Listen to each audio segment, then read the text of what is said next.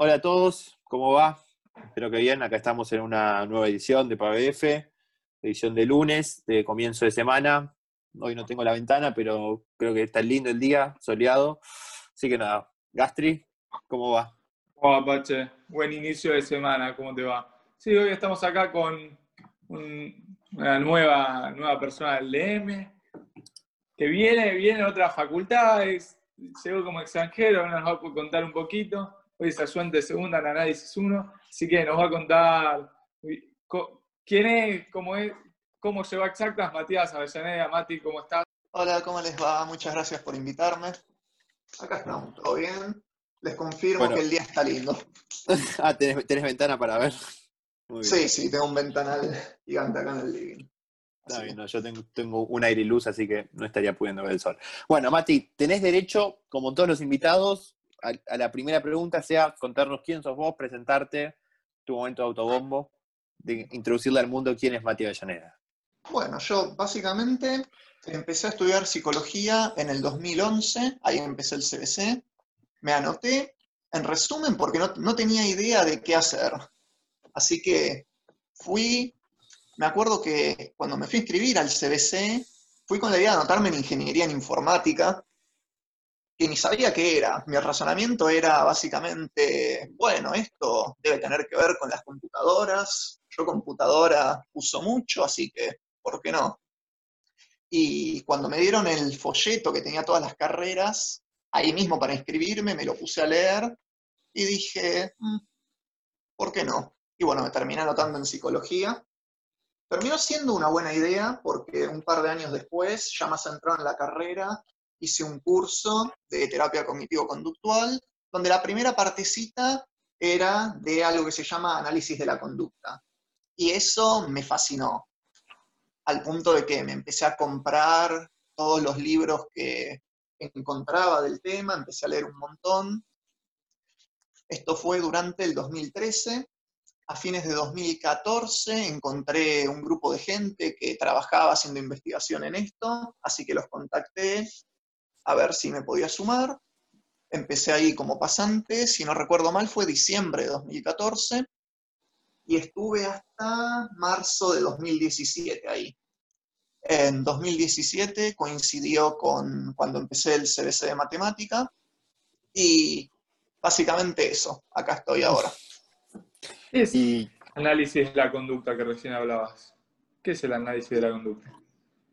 Y el análisis de la conducta es la parte de las ciencias naturales que estudia cómo la conducta de los organismos es modificada por su interacción con el ambiente.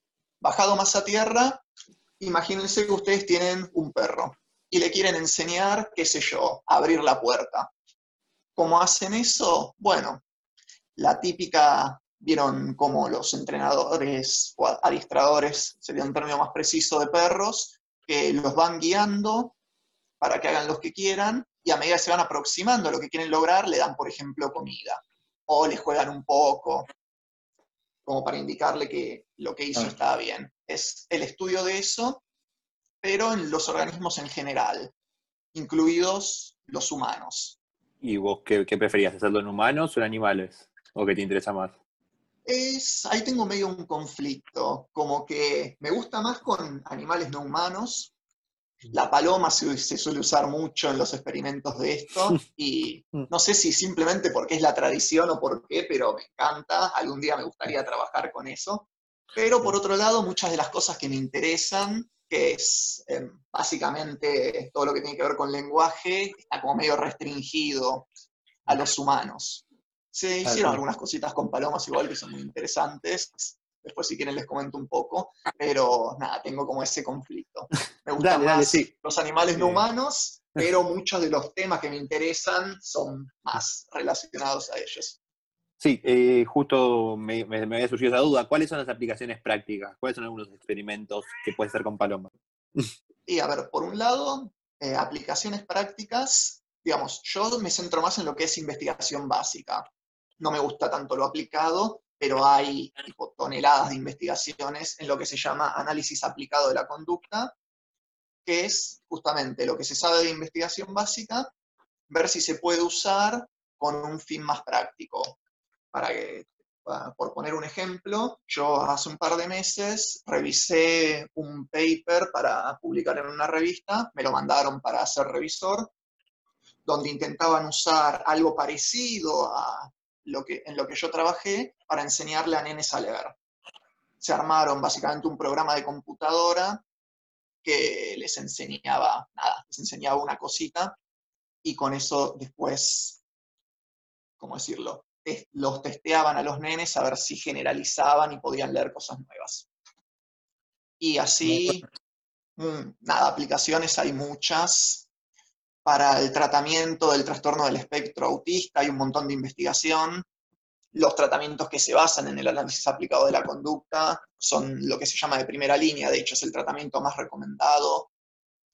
Eh, ¿Qué más? Se usa mucho también para seguridad en las industrias.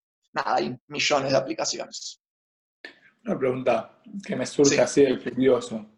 Hay un video que, que, solo vi, que seguramente vos lo habrás visto, o si no, algo parecido, de ponerle un loro que te contaba, que te cuenta cubos de un color, cubos de otro color, que, que, se ve cómo es todo el proceso y que se ve con esto que vos decís que es con incentivo, que lo va haciendo mejor, la pregunta va, ¿se puede hacer que un animal sea más inteligente a través del análisis de la conducta? ¿O el animal sigue siendo igual de inteligente y nada, como que se lo entrena, digamos? Y ahí hay un tema, habría que ver qué entendés vos por inteligencia. Porque, o sea, una de las cosas que pasa, en este caso con estudiar la conducta, es que uno tiene como un preconcepto de qué es la inteligencia, medio de sentido común, de escucharlo nada, a lo largo de su vida. Y ahora, cuando queremos pasar a estudiar científicamente la conducta, hay que ver si conviene agarrar esos términos que vienen más del sentido común, si ayuda o complica. Y la inteligencia es un, digamos, un término que esto es medio opinión personal mía, pero no resulta demasiado útil sobre todo porque no hay, una, no hay forma de medirlo bien. O sea, no hay forma de saber si existe siquiera. Entonces, medio que me tendrás que decir vos qué entendés por inteligencia. Pero respondiendo a la otra parte de la pregunta, hay cosas que podés enseñarle a los animales que la verdad es como, yo por lo menos, hasta que no vi los experimentos, no hubiera imaginado que era posible. ¿Alguno que te haya quedado guardado? ¿Cómo, cómo?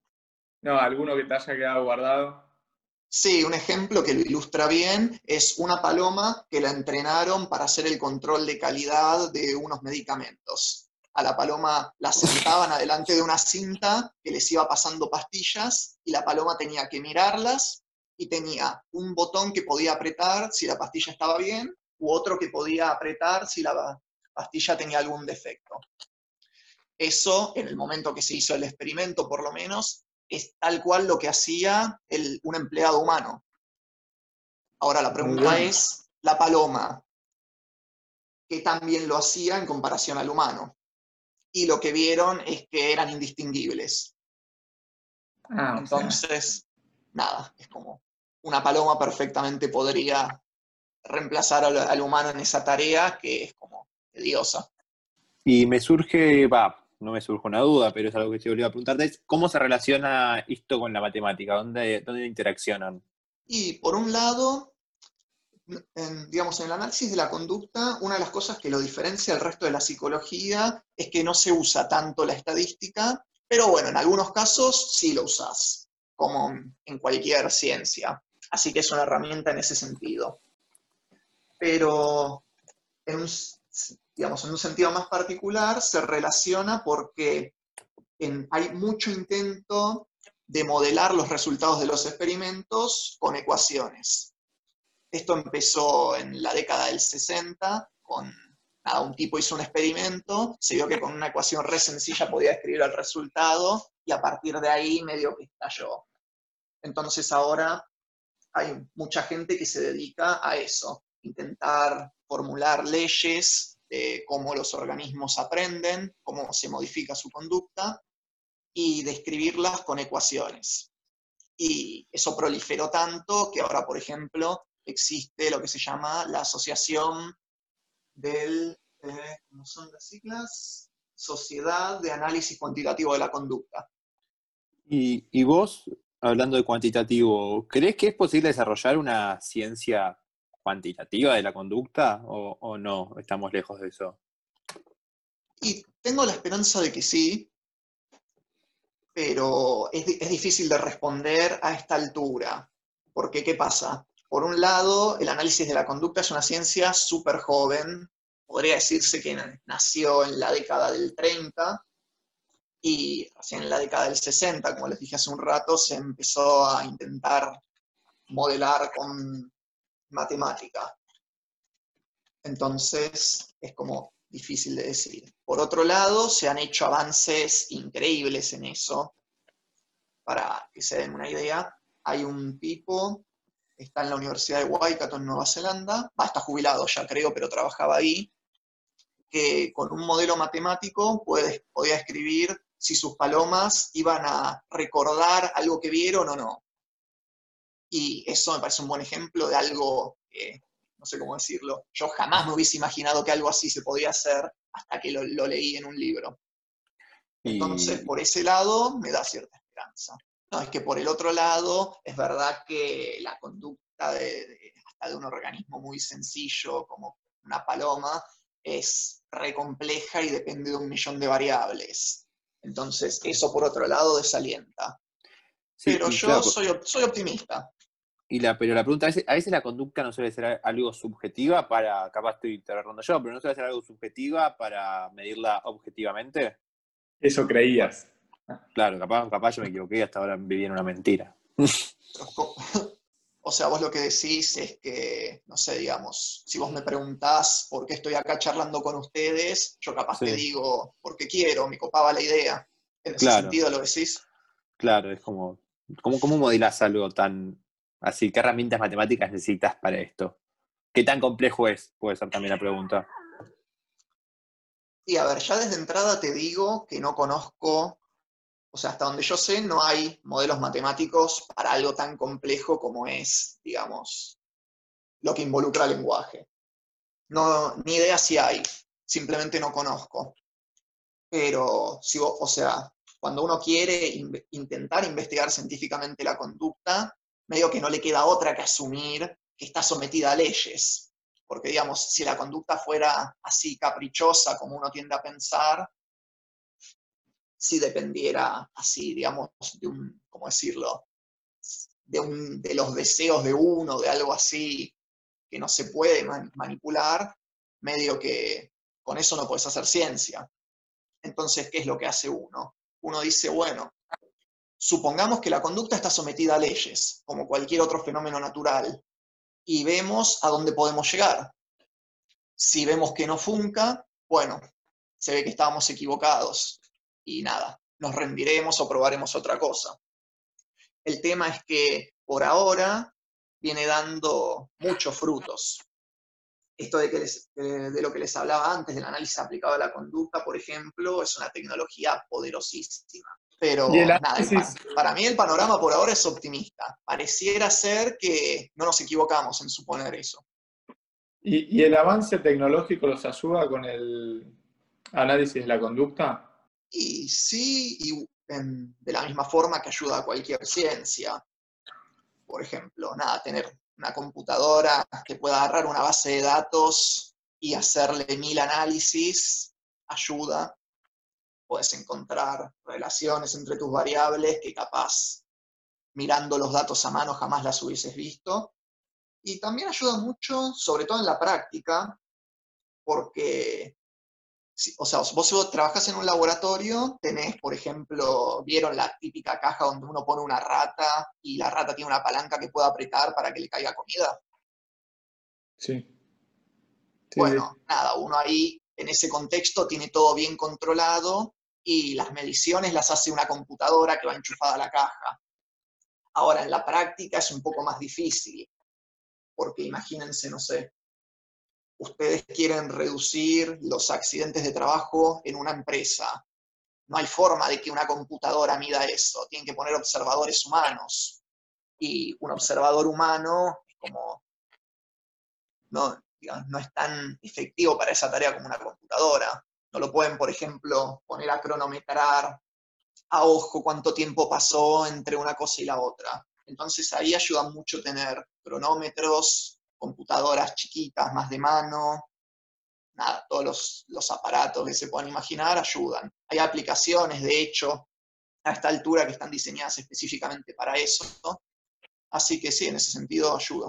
No, ¿y, en qué hay alguna diferencia entre esto que haces vos y la psicología normal, la que no va tanto por el lado del modelado cuantitativo?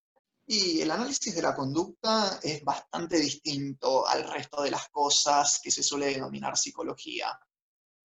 Te diría, de hecho, que me cuesta decirte algún parecido, pero la diferencia principal, diría, está en la metodología si vos ves cualquier otro enfoque de la psicología, como que lo que suelen hacer es agarran una cantidad enorme de sujetos, los dividen en dos grupos, uno que se llama experimental y otro que se llama control. Entonces, imagínense que a ustedes les interesa, qué sé yo, ver si un ruido estridente dificulta no sé, qué sé yo, la memorización de una lista de palabras, por poner un ejemplo así medio pavo. Entonces, ¿qué hacen? Al grupo experimental lo ponen a intentar memorizar la lista de palabras con el sonido este que quieren ver si lo dificulta. El grupo control es igual en todo al experimental, salvo que no tienen el sonido, que es el factor de interés. Entonces, qué sé yo, capaz tienen 100 sujetos en cada grupo, los hacen pasar a cada uno por la condición correspondiente y después usan estadística inferencial para ver si al grupo experimental le fue en promedio peor que al grupo control. ¿Se entiende más o menos? Sí, excelente, totalmente. Bueno, en el análisis de la conducta es mucho más común usar lo que se llama diseños de sujeto único. Esto lo que significa es que tenemos un único sujeto, para volver a los ejemplos más tradicionales del campo, una paloma, y lo que se hace es estudiarla intensamente, por, qué sé yo, he visto experimentos que duraron años. Hace poco estaba leyendo un paper que el experimento duró mil ciento y pico de días, que es tres años y monedas. Y lo que se hace es que cada sujeto pasa por todas las condiciones, tanto por la condición control como por la experimental, o puede haber más condiciones, depende del experimento. Pero lo importante es que no se hacen comparaciones entre los sujetos, sino que se hacen comparaciones del sujeto consigo mismo en distintas situaciones. Y se lo estudia por mucho tiempo, para estudiar bien los efectos de lo que uno está haciendo en el experimento. Entonces, las conclusiones que se pueden sacar ya son redistintas. Claro.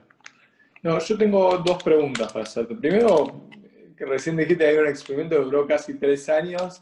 Más de tres años. un poco más de tres años. Más de tres años. Contar un poquito lo que fue, si lo leíste, si querés, ¿no? Y segundo, o sea, estaba más desde la ignorancia, digamos.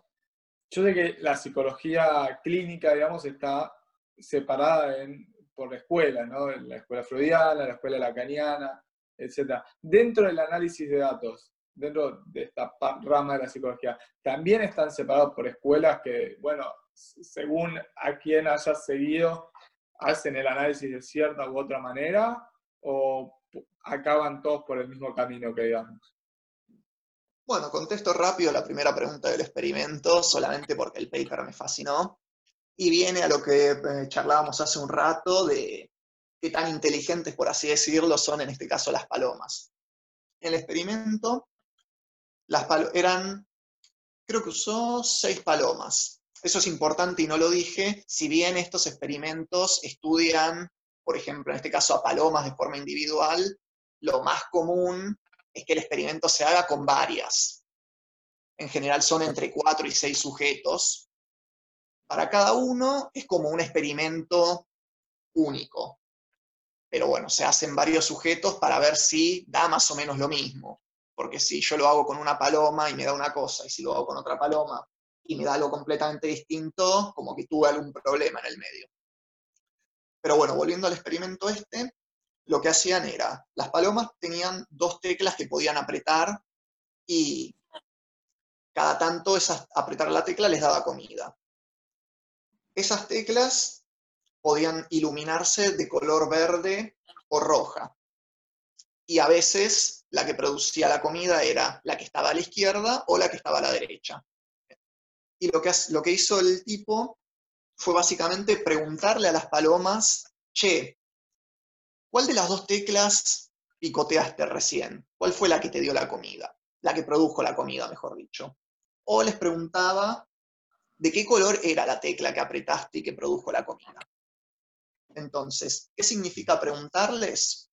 Bueno, lo que pasaba era, está la paloma ahí, entonces supónganse que picotea la tecla de la izquierda, está iluminada de color verde, le cae la comida. Una vez que la paloma termina de comer, lo que pasa es que hay una tercera tecla que se enciende con, qué sé yo, no me acuerdo bien cuáles fueron las que usó en el paper, pero para que se den una idea, supónganse que en esa tecla aparece una línea horizontal iluminada, ¿sí? Entonces, esa línea horizontal lo que hace es preguntarle por la posición. ¿Qué significa eso? Bueno, cuando aparece la línea horizontal, la paloma tiene, por ejemplo, que picotear la tecla derecha si la comida la había obtenido antes picoteando la tecla derecha, por ejemplo. ¿Se entiende más o menos? Sí, sí, sí. Entonces, el experimento era básicamente eso y estudió nada, distintas, manipuló distintas variables para ver cómo influían. Pero si quieren saber el resumen, las palomas le sabían responder, por decirlo de alguna manera, de qué color era la tecla que habían picoteado y en, qué posición estaba, si izquierda o derecha. Y lo hacían con ah, muy alta precisión. Bueno, muy bueno. Bien. Eh, y paso ahora a la otra pregunta. Ah, eran dos, me había si habían dos o no. Dale. Bueno, como bien decís, en la psicología clínica hay distintas escuelas. Las más conocidas acá son las psicoanalíticas. Ahí es donde caen Freud, Lacan y otros. Después hay, digamos, eso podría agruparse como las escuelas psicoanalíticas. Después hay otro tipo de escuelas, por así llamarlo, o de terapias. Por ejemplo, hay algo que se llama terapia sistémica, con lo que no me voy a meter porque la verdad que no, conozco mucho, sé que existe y hasta ahí. Después también hay otro conjunto que se llaman terapia cognitivo-conductuales. Y ahí medio que es una de las escuelas donde el análisis de la conducta está metido. Porque la parte conductual son técnicas que vienen del análisis de la conducta. Y ahora también últimamente, dentro de las, de cognitivo-conductuales, se empezó a desarrollar otro tipo de terapia, que es la más conocida, se llama terapia de aceptación y compromiso, que también deriva del análisis de la conducta. Y por otro lado está lo que ya les había dicho, el análisis aplicado de la conducta, que no, no se aplica exclusivamente en psicología clínica, es como tiene más alcance, pero se solapa un poco. Y más allá de eso, hay distintas, podría decirse, subescuelas digamos, el análisis de la conducta es como engloba, por un lado, la investigación básica, eso se suele llamar análisis experimental de la conducta, por otro, la investigación aplicada, que es lo que yo vengo llamando análisis aplicado de la conducta, por otro, esto de proveer servicios, por ejemplo, el tratamiento de un chico con trastorno del espectro autista, y lo último es la parte más filosófica, que es lo que se llama conductismo. O sea, conductismo uno lo suele tener asociado con lo que yo ahora estoy llamando análisis de la conducta, pero en realidad remite a la parte filosófica, a cuáles son las suposiciones que hacemos. Una de ellas es esto de que hablábamos antes. Suponemos que la conducta está controlada por leyes, que no es azarosa ni caprichosa. Y dentro del conductismo sí hay distintas, podrían llamarse escuelas. Ahora mismo existen por lo menos siete subescuelas de conductismos distintas. La que se ah, suele asociar al análisis de la conducta se llama conductismo radical, pero hay varios autores que propusieron la suya, y pasa lo que pasa en todas las ciencias, básicamente. Se pelean, uno habla mal del otro, etcétera, etcétera. ¿Y qué diferencias, alguna así tienen estas escuelas? Alguna chiquitita, como para mostrarnos qué diferencias pueden llegar a tener. Y a ver, déjame pensar. El, por ejemplo, el conductismo radical, que es como la base filosófica tradicional del análisis de la conducta, que es la desarrolló básicamente el autor que lo fundó, muchos lo acusan de ser simplistas. Por ejemplo, el tipo planteaba que el lenguaje es lo que es, es ¿cómo decirlo? Que no tiene nada raro, que es conducta como cualquier otra, como la del perro, que lo entrenás para que se siente a cambio de comida, como la de cualquiera de nosotros cuando anda en bici, para él no había diferencias. Hay otro tipo que vino y dijo tipo, che, me parece que no, me parece el lenguaje es algo un poco más complejo, entonces, nada, quiero capturar eso, fundo mi propia corriente filosófica, donde para mí el lenguaje depende de esto, esto y esto, es más complejo que el perro que se sienta para que le des comida. Cosas de ese estilo. También, qué sé yo, otro ejemplo, el tipo este, el padre del análisis de la conducta, era fuertemente determinista. y uno de sus alumnos no, es lo que se llama compatibilista. Entonces, por eso se pelearon mucho y el tipo también se desligó, fundó su propia corriente filosófica y ahora está ahí como algo más, o sea, parecido pero separado. Como que lo que los une a todos es esta metodología con diseños de sujeto único que les comentaba antes, pero después difieren mucho en las suposiciones que hacen de cómo funciona todo. Y Mati, ¿qué herramientas matemáticas necesita alguien que quiere aplicarse, alguien que quiere aplicarse, alguien que quiere encarar para este lado de la necesidad de conducta? ¿Qué, herramientas se usan? Y en general son bastante tranquis. O sea, de entrada no es que es esencial, ¿eh? la mayoría del análisis de la conducta no usa matemática. De hecho, usa menos matemática que el resto de la psicología, porque en general no hacen análisis estadístico pero si a alguno le interesa más la parte cuantitativa, se suelen usar cosas sencillas. La regresión lineal es lo más común, que básicamente es, bueno, tengo, qué puedo variar eh, cuánta comida le doy a mi paloma por hora y veo a partir de eso cuánto tiempo pasa picoteando el botón que la produce. Hago un gráfico de eso, pongo en mi eje X la cantidad de comida, las distintas cantidades que fui variando. En el eje Y pongo la correspondiente cantidad de picoteos por unidad de tiempo. Y eso en general se ve que con un pequeño ajuste, que es básicamente logaritmizar las variables, eh, no importa detalle de color, lo que se ve es que eso se puede escribir muy bien con una ecuación lineal. m por x más b. Entonces, con eso ya se pueden hacer unas cuantas cosas. Eso se usa en aplicaciones, de hecho. Hay gente que se, ha dedicado a ver si funcionaba con o sea, por un lado con humanos y por otro lado en ambientes menos controlados que el laboratorio, y encontraron que en general funciona. Ya después cosas un poco más complejas, tenés lo que se llama en estadística regresión no lineal, que es un, poco más complicado, requiere un poco más de ingenio, pero lo que haces es, bueno, tengo una tonelada de papers que la gente fue publicando. Tengo también mis datos. Bueno, veo grafico mis datos, hago los análisis que se me ocurran y veo si me parece que se pueden relacionar con alguna función. Y lo que uno puede hacer ahí es agarra un software estadístico y le dice, che, te paso estos datos y quiero que me muestres la mejor ecuación posible de esta forma que te voy a pasar y me decís qué tan buena es, qué tanto se acerca a describir el patrón que estoy viendo. ¿Se entiende más o menos? Sí, sí, sí excelente, excelente. Bueno, en general uno ahí o sea, cuando, uno quiere hacer algo así más complejo, depende fuertemente de los avances que ya hicieron otros. como que a uno, uno mirando los datos no se le va a ocurrir una fórmula súper complicada que describa lo que ve. Entonces, no sé, o sea, no hay un camino ya tan lineal ahí. Resumen, ya para algo un poco más complicado no hay un camino tan lineal.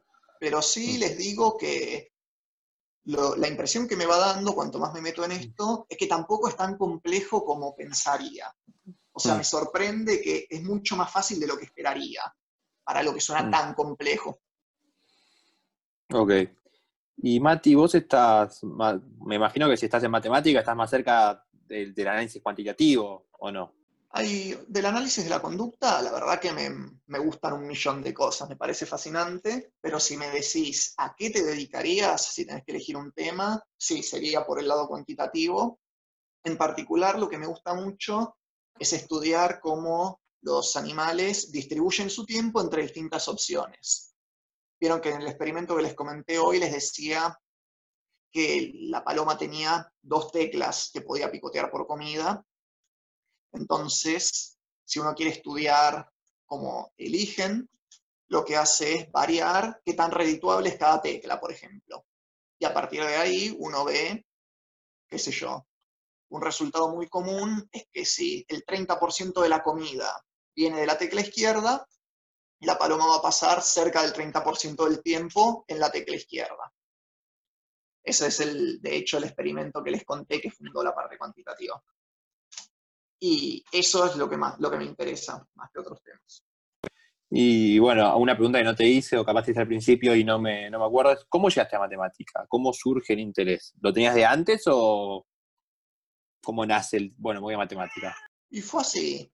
En el colegio, matemática es la única materia, va, matemática y las relacionadas, física, eran las únicas materias que más o menos me gustaban, pero tampoco es que me gustaban mucho, porque vieron que la matemática de colegio es muy mecánica.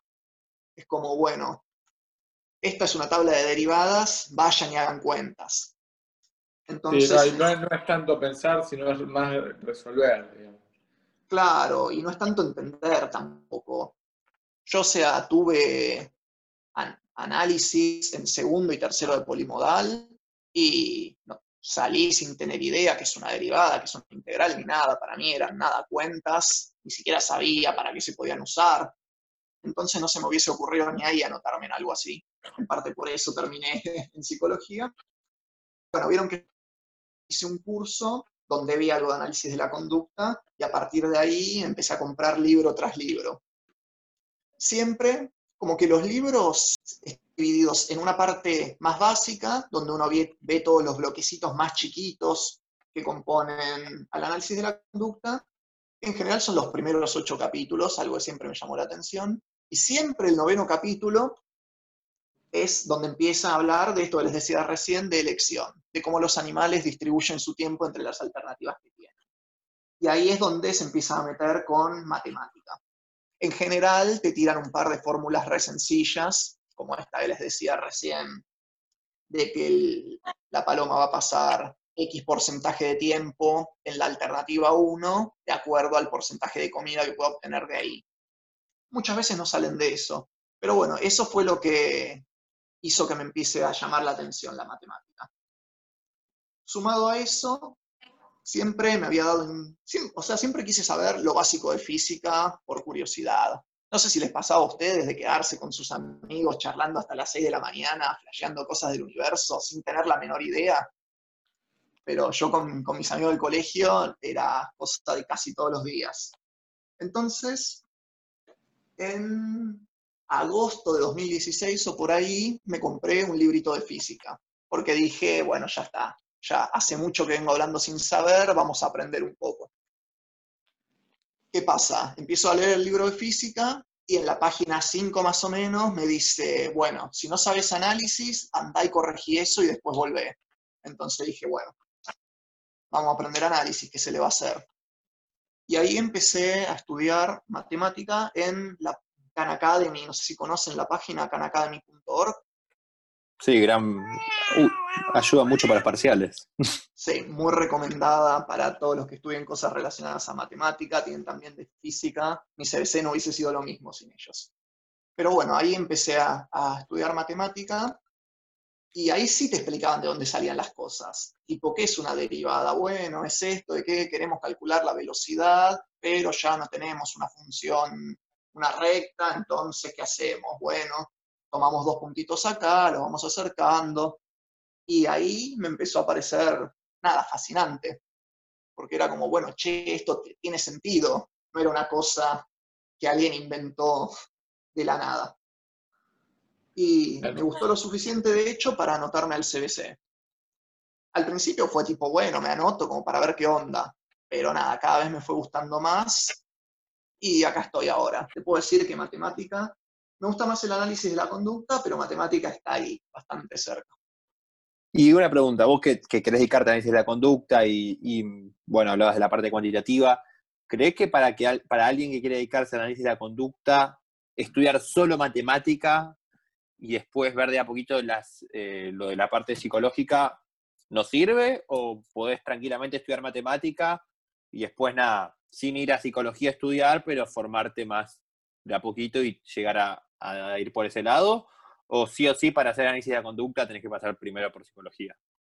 No, me parece que es mejor, de hecho, estudiar alguna ciencia natural, porque ya hablamos un poco de esto, pero el análisis de la conducta está como medio descolocado con el resto de la psicología. Hay de hecho mucho debate activo de si el análisis de la conducta es un área de la psicología o un enfoque de la psicología o si es algo aparte. Porque medio la, la psicología en, general, en sus métodos, se acerca mucho más a las ciencias sociales. Entonces, es como, están ahí como medio, no sé cómo decirlo, como que no, parecen tener mucho que ver. y, en, cambio, o sea, hay otra cosa que pasa, por lo que recomiendo estudiar una ciencia natural, es que si uno estudia psicología, lo que va a ver es que las materias no siguen como un hilo conductor a lo largo de toda la carrera. Son como cada uno un pantallazo de algo distinto. Entonces, no es que te perdés de mucho por no estudiarla. Digamos, si vos estudias matemática y después querés hacer un doctorado en análisis de la conducta, ponele, con leerte dos o tres libros, o capaz incluso menos, ya está. Y de hecho, voy un paso más allá, muchos de los analistas de la conducta son de otras, de otras carreras. Los que más me gustan a mí tienden a ser matemáticos, de ahí que se les dé bien todo esto del análisis cuantitativo. Pero también hay muchos físicos, algún que otro ingeniero, pero no, la verdad es que estudiar la carrera de psicología no te aporta demasiado, porque a lo sumo vas a tener, digamos, en la UBA no tenés ninguna materia obligatoria donde veas nada de esto. Tenés una materia optativa donde ves un poquito, porque en realidad la optativa es de psicología clínica. Entonces ves como dos cositas que te sirven para entender cómo hacer clínica. Eh, en, la, en la facultad, ¿hay algún grupo de investigación que se dedique a esto para que vos puedas hacer tu tesis o tu doctorado o, no hay nadie? Mm, creo que, o sea, análisis de la conducta específico, yo no conozco a nadie. Mm. El grupo donde estuve de pasante que les comentaba hoy, de hecho es el único grupo que hasta donde se hubo en el país de análisis de la conducta. ¿Es en la U ese grupo o por afuera? No, es por afuera, estaba radicado en el Instituto de Biología y Medicina Experimental que está más o menos cerca de la facultad, está en Belgrano.